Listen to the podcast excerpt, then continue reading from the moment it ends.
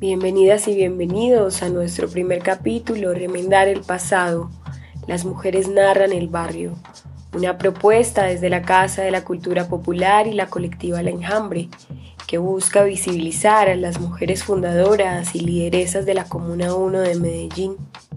Nuestro deseo es nombrar aquellas memorias subterráneas que no han sido contadas este será un espacio para viajar al pasado del barrio y escuchar las voces ocultas de las mujeres que también han luchado, resistido y construido los barrios periféricos.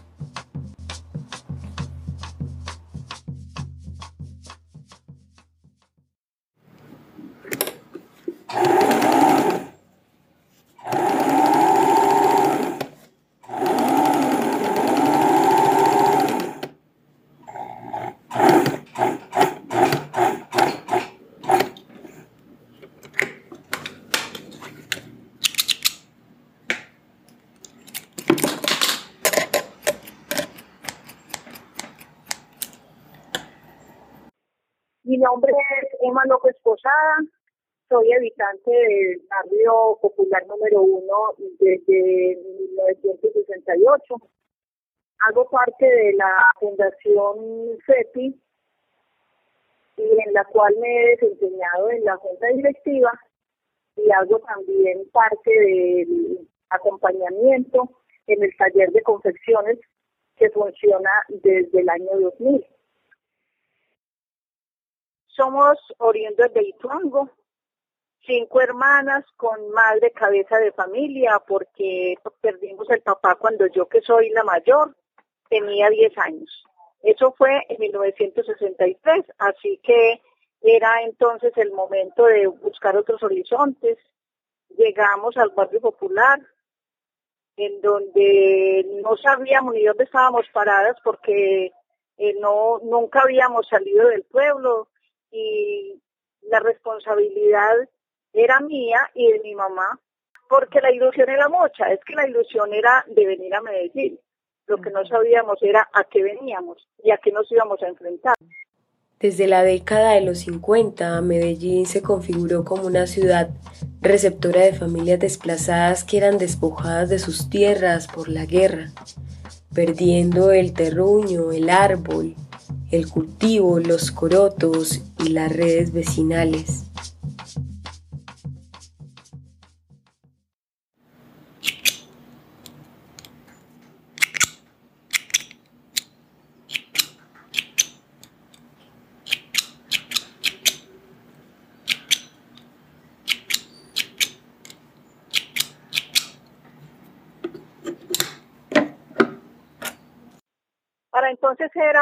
Una, eh, eran un, un caserío muy pequeño.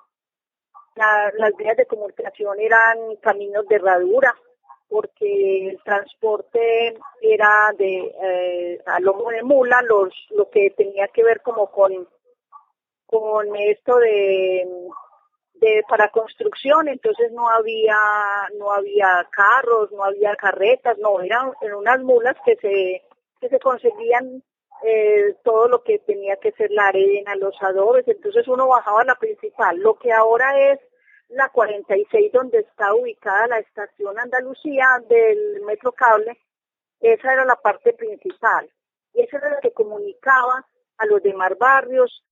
Las mujeres habitantes del Popular en aquella época participaron de muchas formas de la construcción del barrio.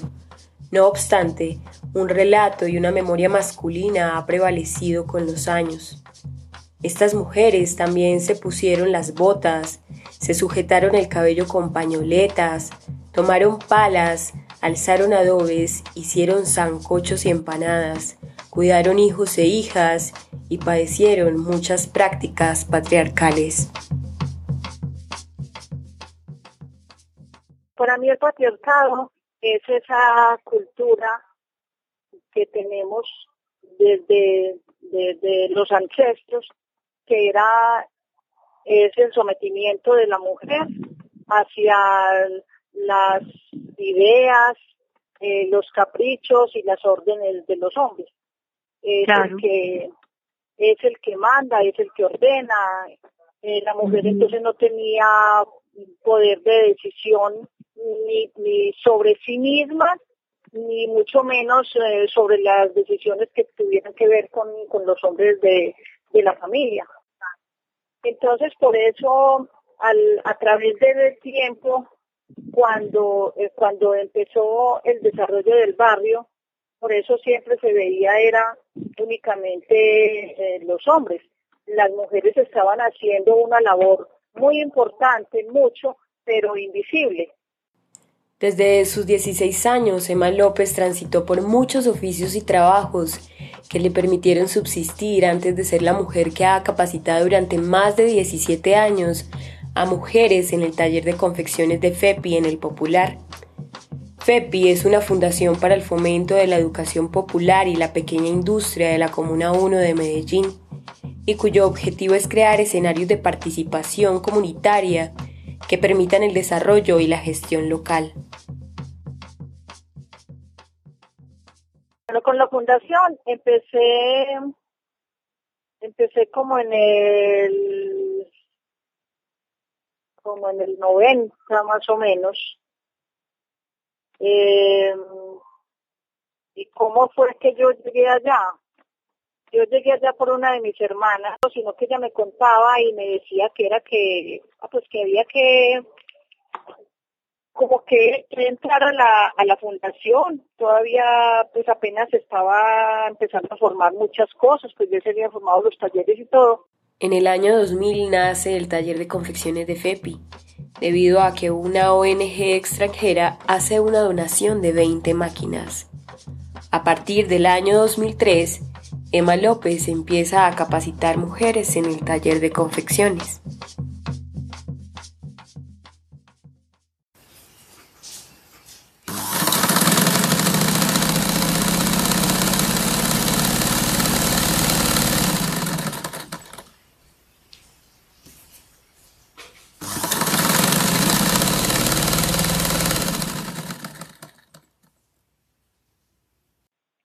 El taller es de capacitación y siempre ha sido de capacitación porque era, esa era la, ese era el propósito de ayudarle a las mujeres a que se capacitaran por tanta violencia que se veía de los hombres hacia las mujeres.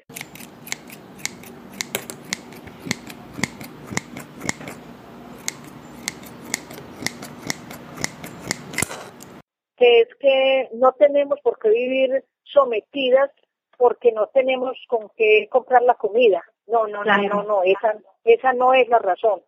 Nos tenemos que capacitar para no depender, para que nuestra libertad, nuestra dignidad y todo y todo nuestro nuestra feminidad dependa de, de un de un peso. Yo les digo desde el primer día que llegan eh, que esa es la puerta para un, es un camino que van a empezar diferente, si quieren, porque la que quiera vivir sometida a vivir aguantando golpes, entonces no, eso de que sirve ir allá a perder un mediodía, eh, eso no tiene ningún sentido. Sino la transformación tiene que estar desde adentro y desde ellas. Y sí, ahí eh, la satisfacción es grande porque pues cuando uno se encuentra con las mujeres en la calle que le dicen, vea, yo estoy trabajando desde que salí de allá, vivo sola eh, o, o tengo mi hogar, pero vivo bien, tengo mis hijos y vivo bien. Eso es una satisfacción muy grande porque se da cuenta que la pues que, que a las mujeres lo que nos ha hecho falta es eh, es un, apoyo, es una es podernos empoderar de alguna manera. Las mujeres llegaban al taller con el fin de aprender un oficio y lograr la autonomía económica. Sin embargo, el taller de confecciones no era solo un taller. Era un espacio que desde las 8 de la mañana hasta las 12 del mediodía permitía tejer la conversación, la risa, el chisme, narrar las tristezas y compartir comitivas entre mujeres.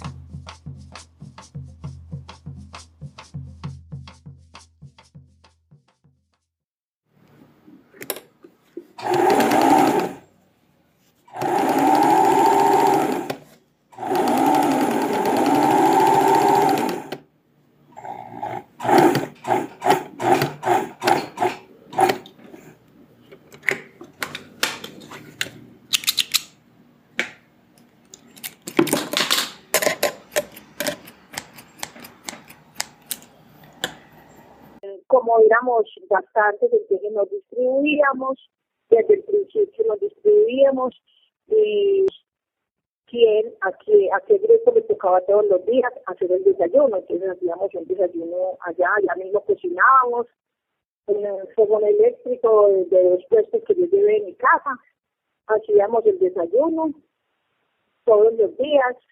Había veces que entonces que le tocaba llevar la parte principal del desayuno no había ido, entonces nos tocaba a las demás inventar, pero sin desayuno nunca nos quedábamos. Eso sí era eh, casi, casi seguro de que todos, todos los días teníamos un desayuno. Hacíamos los, los típicos huevos con hogao, entonces la una llevaba los tomates, la otra la cebolla, la otra llevaba el chocolate, la leche, la panela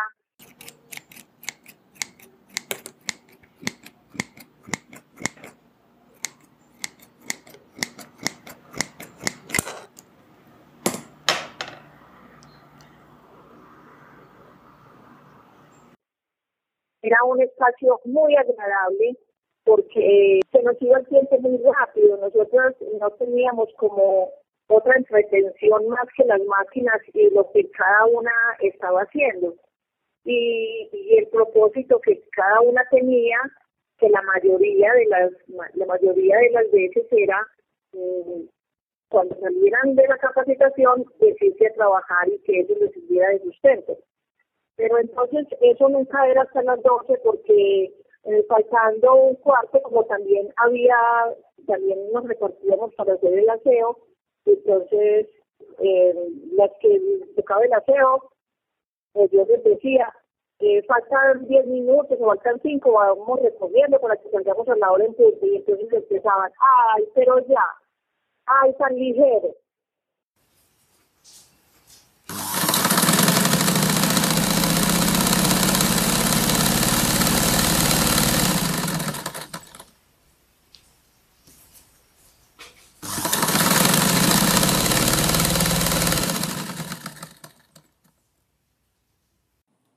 Entre el sonido de las máquinas de coser, fileteadora, recubridoras y planas, también las pulidoras, los hilos, las tijeras, las pinzas y el olor del aceite de máquina. Cada grupo se juntaba durante tres meses.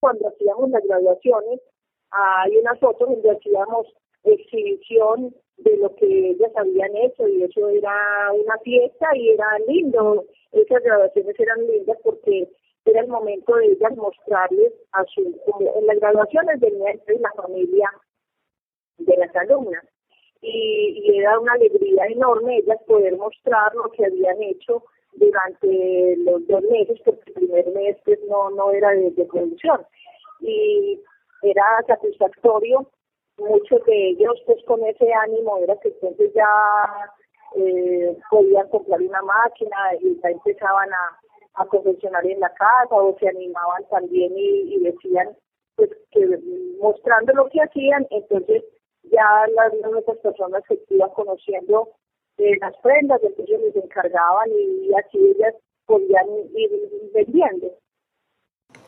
Emma López una mujer valiente que hasta el día de hoy se entrega con amor a su labor.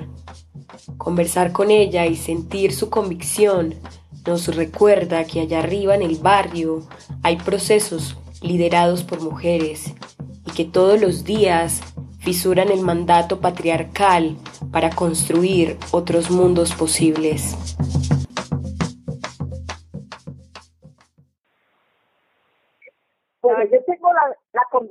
De que a las mujeres les ha servido porque es entonces ese paso que pueden dar hacia, hacia una autonomía económica y personal, porque también eso les da más autonomía personal.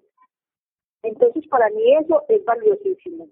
Decir que, que ellas, encontrarme, por ejemplo, con las mujeres en la calle, muchas que yo ya no recuerdo, sino que me dicen, es que usted no se acuerda de mí, yo estoy trabajando en tal empresa desde que salí de allá, usted me enseñó a mí en tal época. Eso para mí es lo más, lo más importante. Y para mí, mm, es eso, es poder yo con lo, con lo poquito que, que he podido hacer, entonces aportar a que esas mujeres puedan vivir mejor, puedan haberse librado del, del yugo patriarcal que las que las ha oprimido, porque muchas sí decidieron, por eso en estos días me encontré con, con dos y me decían, yo decidí que, que definitivamente yo era capaz de vivir sin un hombre, porque soy capaz de sostener mis hijos, ya mis hijos están grandes, no tengo ningún problema y trabajo y no necesito que me esté trabajando. Eso para mí es la, la mayor ganancia.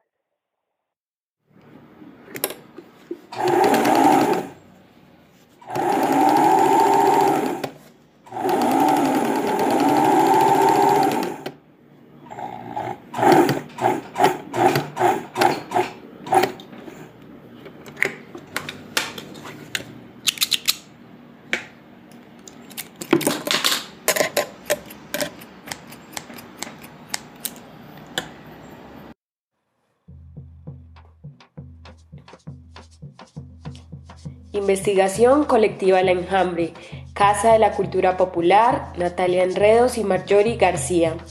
Narración e ilustración, Erika Natalie Marín Gómez, guion Cindy Joana Guzmán. Agradecimientos especiales a Emma López Posada por compartirnos su palabra y sus historias, a Luz Estela Cárdenas por los sonidos y a Casa de la Cultura Popular por permitirnos profundizar en las voces de las mujeres lideresas.